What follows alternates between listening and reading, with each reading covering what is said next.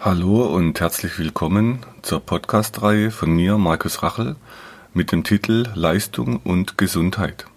Zwei Begriffe, die sich scheinbar erst einmal widersprechen. Hier werde ich euch jede Menge nützlichen Inhalt bzw. Content bereitstellen aus meinen Erfahrungen und Ausbildungen in der Medizin und im Sport. Ich werde für euch neue Sichtweisen darstellen, um euch eine Möglichkeit zu geben, über vieles neu nachzudenken und selbst auszuprobieren was bisher als scheinbare Wahrheit galt oder noch gilt. Nehmt euch die Zeit, die Podcasts in Ruhe anzuhören.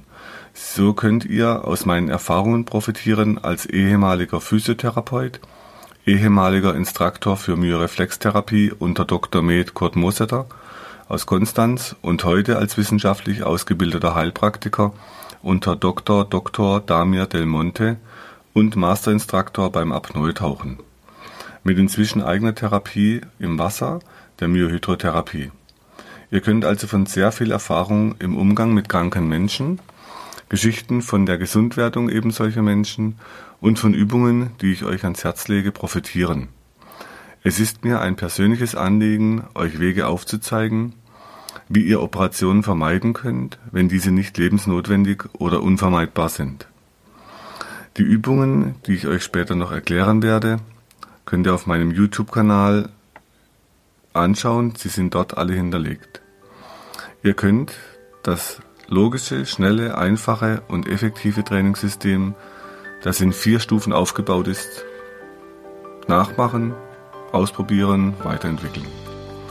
Passt die Intensität dann unbedingt eurem momentanen Trainingszustand an. So, und nun wünsche ich euch gute und neue Erkenntnisse rund um Leistung und langfristige Gesundheit.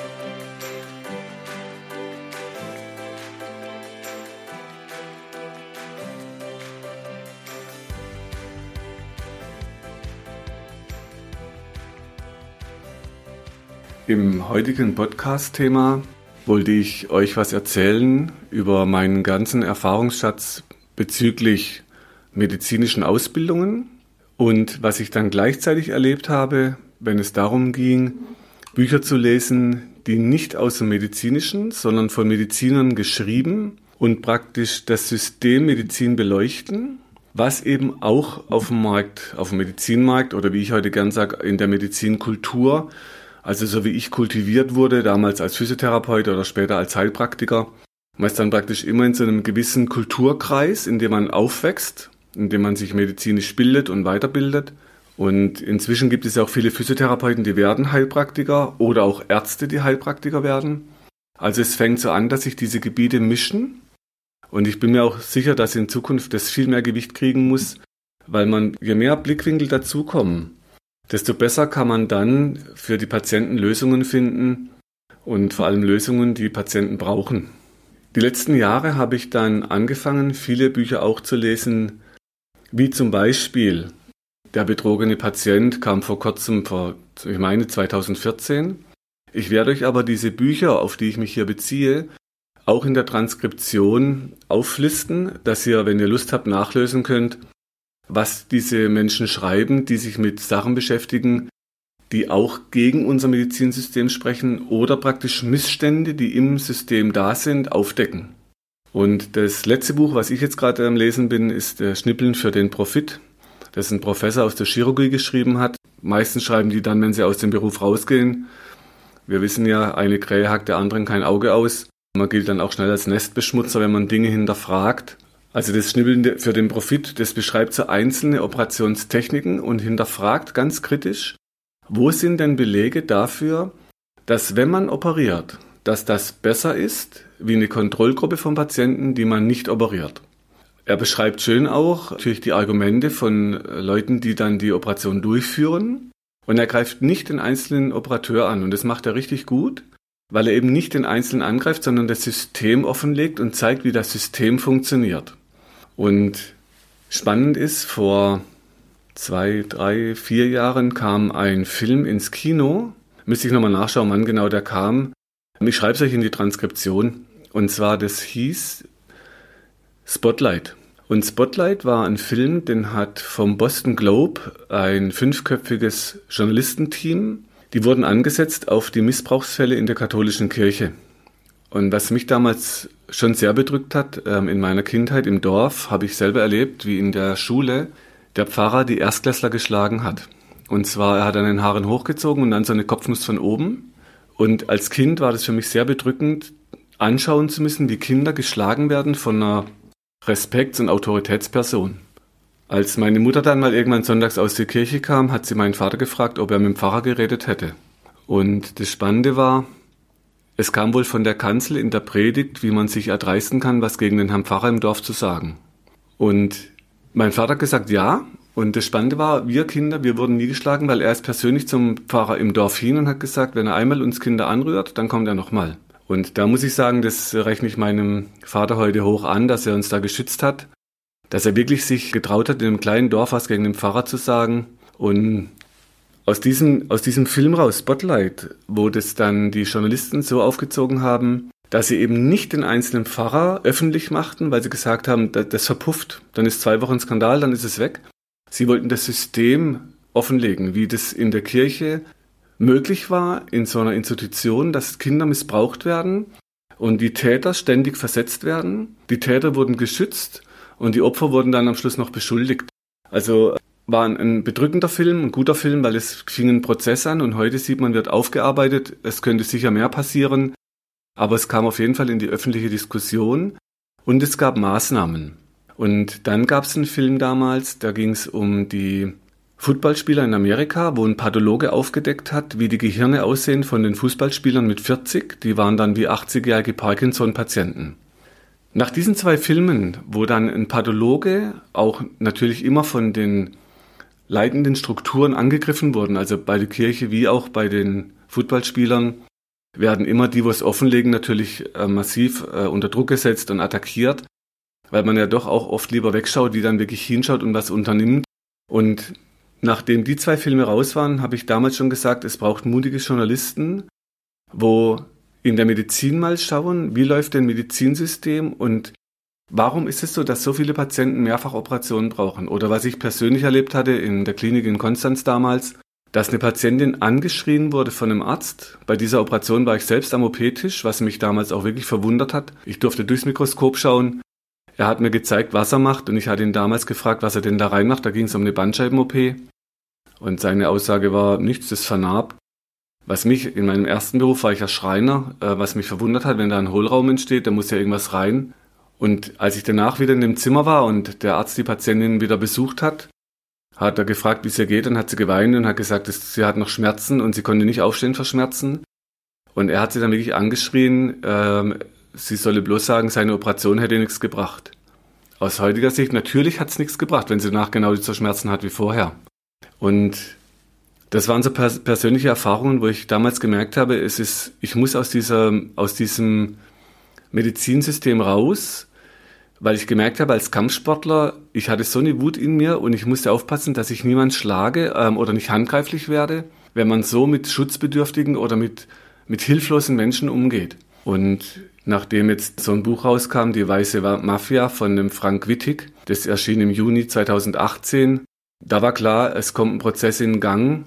Allerdings gab es diese Bücher schon vor vielen Jahren, die Weißkittelmafia. Oder es gab dann Bücher, was Ärzte ihnen nicht erzählen, von äh, Frau Lünneck-Teckert. Dann gab es bittere Pillen, dann gab es Konzernmenschlichkeit. Dann wie sie verhindern, dass ihr Arzt sie umbringt. Tödliche Medizin und organisierte Kriminalität. Das kam im September 19. Ähm, dann Cholesterinlüge, die Arthroselüge. Also es gibt immer wieder Bücher, die anscheinend Missbrauchs- oder Missstände aufdecken in einem System und was der Professor aus der Chirurgie, der das Buch Schnibbeln für den Profit geschrieben hat, was er so schreibt, genau das, was man also anderen Systemen vorwirft, zum Beispiel unwissenschaftliches Arbeiten oder die Homöopathie wird immer wieder attackiert, weil es eben keine wissenschaftlichen Belege gibt, was Homöopathie bringt oder wie gut es wirkt gegen anderes, andere Methoden. Und so schreibt er eben, dass die Schulmedizin genau das, was er anderen Systemen vorwirft, nämlich diese Unwissenschaftlichkeit, anscheinend flächendeckend akzeptiert, dass zum Beispiel bei Studien zu Medikamenten 90 Prozent der Studien Interessenskonflikte haben, anscheinend gefälscht sind, dass die Gruppen definiert werden, dass man Leute, die krank werden, dann rausnimmt und dann erst die Studie weitermacht, dass man negative Zahlen einfach weglässt. Also ganz viel Missbrauch auch in diesem Bereich, um dann Produkte auf den Markt zu bringen und natürlich Geld zu verdienen, was ja erstmal nicht verwerflich ist, wenn es den Leuten hilft, aber im Vergleich eben zu nicht tun, wenn es Doppelblindstudien gibt und seriöse Studien, die dann aufgeführt werden in diesen Büchern, anscheinend eben nicht wissenschaftlich ist, weil es keine Vergleiche gibt, sondern nur immer Beobachtungsstudien und bis dann mal Vergleichsstudien kommen, schon eine neue Methode eingeführt wird, sodass es immer so ein Kreislauf bleibt zwischen was Neuem, dann wird irgendwann was belegt, dass es anscheinend doch nicht so gut ist im Vergleich zu einer nicht durchgeführten OP oder zu einer nicht eingenommenen Medikation, dass dieser Doppelblindvergleich, der eben bei ganz vielen Sachen fehlt, einfach akzeptiert wird, weil es ja alle so machen. Und diese Bücher machen mich persönlich sehr betroffen, weil ich ja auch versuche, Menschen zu helfen und zu behandeln in der Praxis. Und meine Frage war immer, was kann ich denn tun? Zum Beispiel als Kampfsporttrainer habe ich viele ja, Techniken gelernt und auch oft trainiert, zum Beispiel gegen Messerangriffe. Und für mich war dann irgendwann so natürlich klar, ich lasse mich nicht schneiden mit einem Messer. Wenn das auf der Straße jemand versucht, dann gibt es mehrere Möglichkeiten. Die beste ist schnell weglaufen oder weit weglaufen dass man nicht da ist, wo ein Messer ist, weil Messer schneiden und es kann richtig verletzen und töten. Und aus dieser Wut raus, aus den Kliniken damals und was ich heute erlebe, wenn Patienten mehrfach operiert sind und immer wieder und es wird nie richtig besser, dann heißt es immer ja, von der Technik ist es gut gelöst und am OP-Gebiet ist doch alles gut, nur den Patienten geht es halt anscheinend oft nicht besser danach. Und ich habe jetzt noch keine Studien gelesen, wie oft es wirklich besser ist danach oder nicht, aber vielleicht gibt es irgendwann auch Bücher, wo man das nachlesen kann. Ich bin kein Arzt, das heißt, ich bin als Physiotherapeut und Heilpraktiker natürlich auch anders ausgebildet. Und man sagt, Heilpraktiker, die würden nicht wissenschaftlich oder dürften nicht mit Wissenschaft auftreten. Allerdings, wenn Wissenschaft heißt, dass man untersucht, was man tut und dass man dann Belege dafür kriegt, was es bringt, was man tut, da war dann meine erste Ausbildung als Schreiner schon so, dass ich dann einfach grundlegende Dinge gelernt habe zur Holzbearbeitung, an die ich mich halten musste, weil sonst ging es halt schief. Das haben aber alle Schreiner so gemacht. Und was mich eben bei Patienten oft wundert, dass sie dann mit zwei, drei, jetzt haben wir gerade aktuell eine Frau, die hat zwei Meinungen gekriegt zur OP Ja am Hals, aber auch zwei Ärzte, wo gesagt haben, eher nicht oder nein zur OP am Hals. Und sie hat massive Bandscheibenvorfälle und hat eine ganz, auch ganz schlechte Bilder auf dem MRT sichtbar, so dass meine Frage war, ob sie einen Unfall hatte und die hat einen Flugzeugcrash gehabt. Also wirklich äh, eine harte Geschichte und der Geschmack und der Geruch war weg. Und schon nach der ersten Behandlung hat sie angerufen, dass der Geruch zurückkommt und dass sie wieder schmeckt, was erstmal erstaunlich scheint. Ähm, aber die Hirnnerven stehen natürlich dann massiv unter Druck, wenn die Muskulatur drumherum sehr zuspannt und die Blutgefäße dann unter Druck kommen.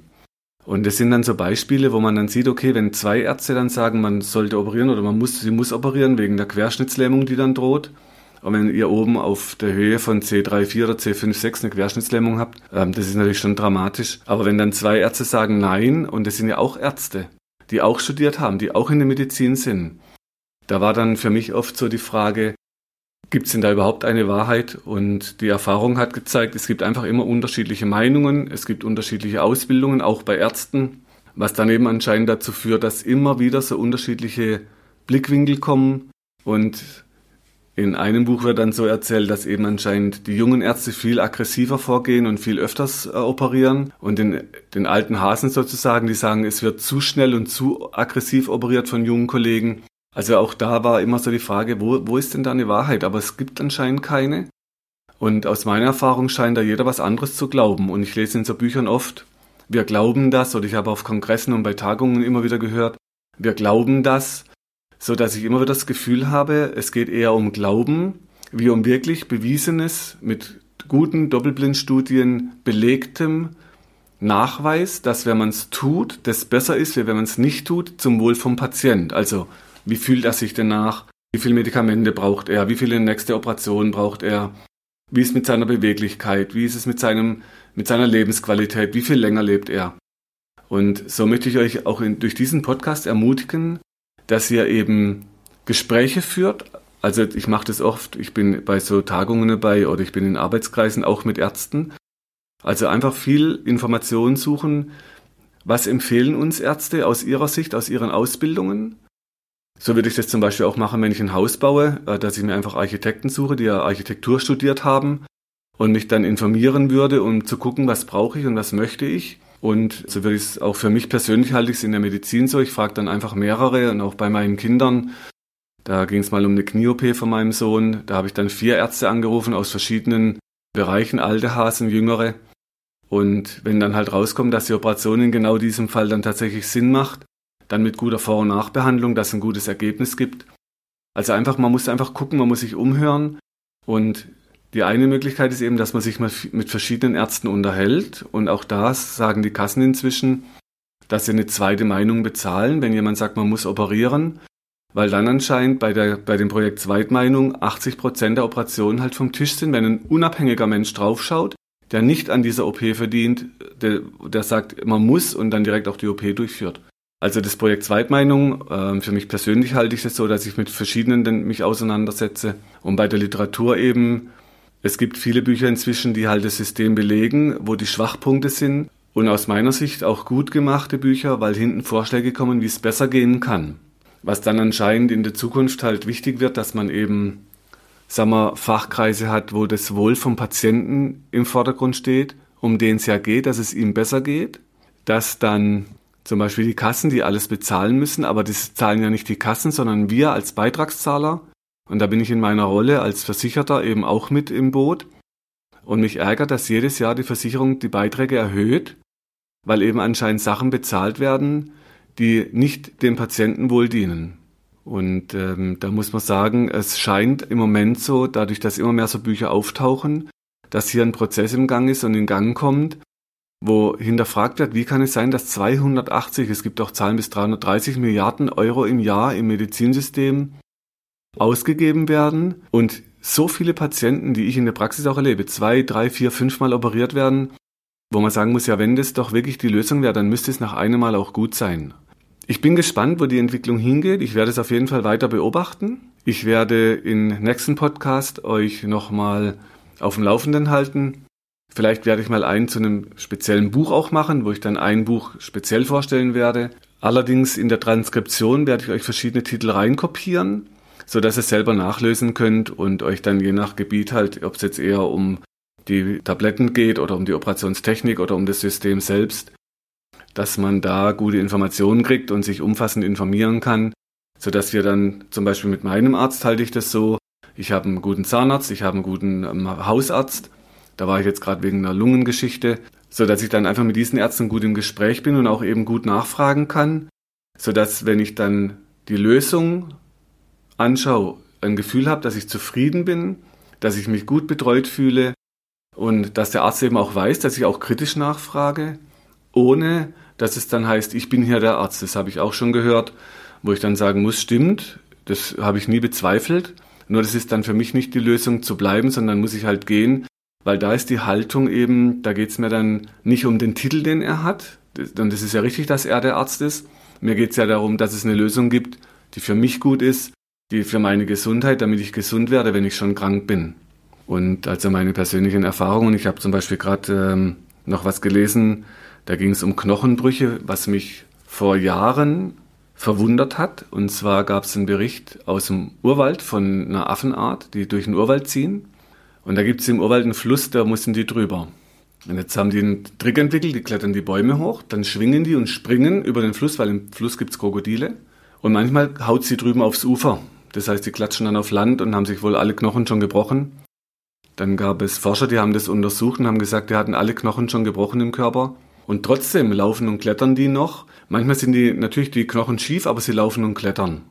Dann ähm, gab es einen Bericht von dem Judoka, der war wohl von einem Trainer aus Japan hier in Deutschland besucht, hatte den Armin-Gips. Und hat er mir erzählt, dass er ihn gefragt hat, was macht, was macht ihr denn hier und was ist das? Und er sagt, er hat Knochen gebrochen und er hat wohl gelacht und sagt, was, ihr gibst es ein?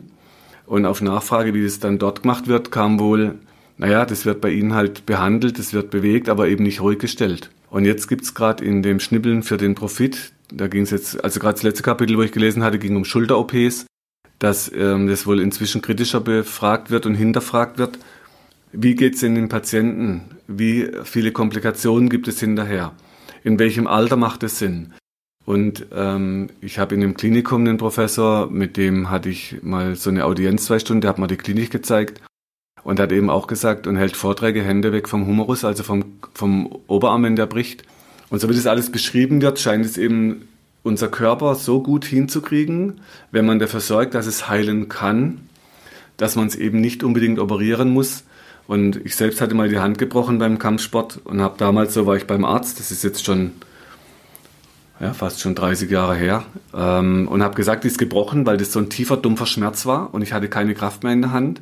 Dann hat er mir damals gesagt, das sei eine Prellung. Und dann habe ich gesagt, naja, Herr Doktor, also das Prellungen hatte ich viele im Kampfsport, aber das fühlt sich anders an. Das ist so ein tiefer, dumpfer Schmerz und die Kraft ist völlig weg.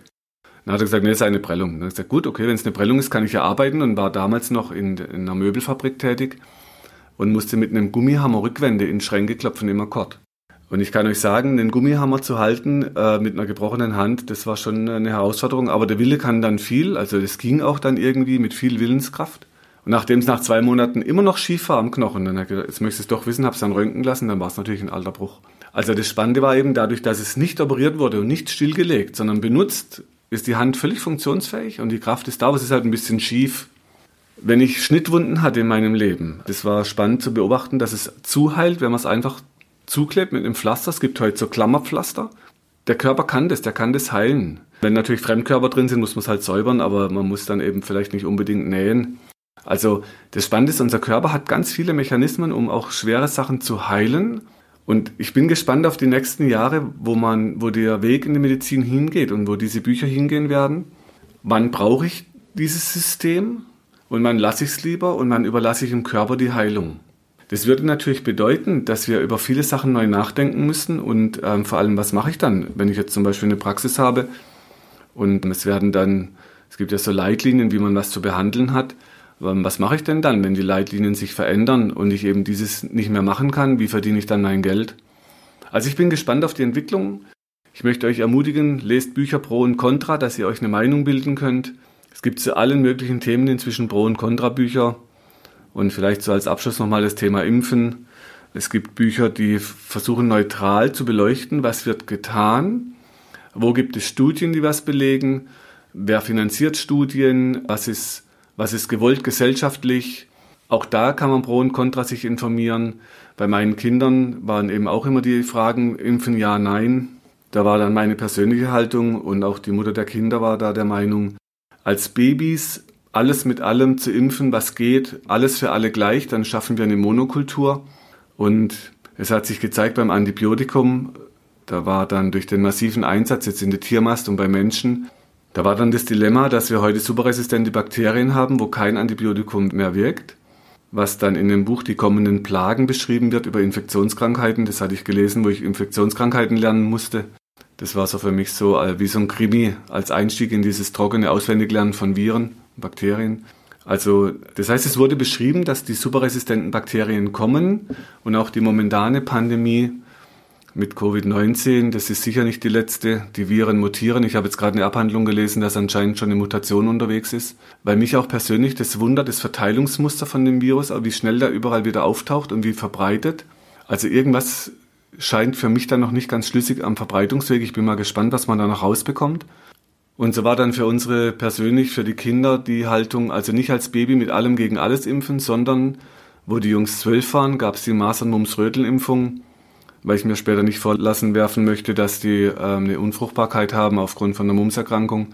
Und so dass man eben mit Sinn und Verstand daran geht. Ich selbst habe mich impfen lassen gegen Tetanus, als mir als Schreiner mal eine Tür durch den Oberarm flog. Da habe ich im Staub weitergearbeitet. In Afrika ging es um Malaria. In der Praxis geht es um Hepatitis B und C.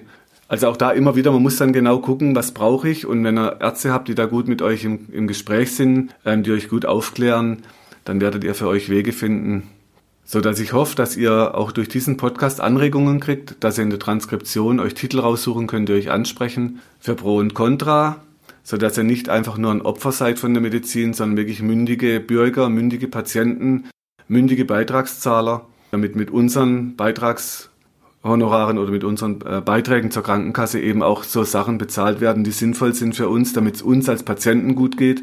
Und was spannend war, dass ich zum Beispiel in der Praxis immer wieder erlebe, wenn Patienten was hilft, dann wird es oft nicht bezahlt. Wenn es ihnen bezahlt wird, hilft es oft nicht. sodass wir im Moment so ein System haben, was, was anscheinend so wirkt. Wir bezahlen halt, was ausgemacht ist, ob es hilft oder nicht. Und wenn der Patient dann was anderes haben möchte, dann heißt es halt, ja, es ist nicht im, im Katalog, sodass der Patient dann eben halt kein mündiger Beitragszahler ist, sondern immer nur diktiert wird von oben, was mit den Geldern passiert. Also ich bin gespannt, wo es hingeht. Ich werde weiter recherchieren. Ich halte euch auf dem Laufenden und dann viel Spaß beim selber lesen. Wenn du meinst, dass dir diese Infos helfen oder du weitere Infos suchst, schau auf meiner Website unter www.muskel-gesundheit.de rein. Für Übungen schaut auf YouTube und hinterlasst mir, wenn ihr wollt, eine Bewertung. Falls ihr Fragen habt, schickt sie über die Webadresse äh, und die Mailadresse, die ihr dort findet. Bis zum nächsten Podcast. Herzlichst, euer Markus Rachel.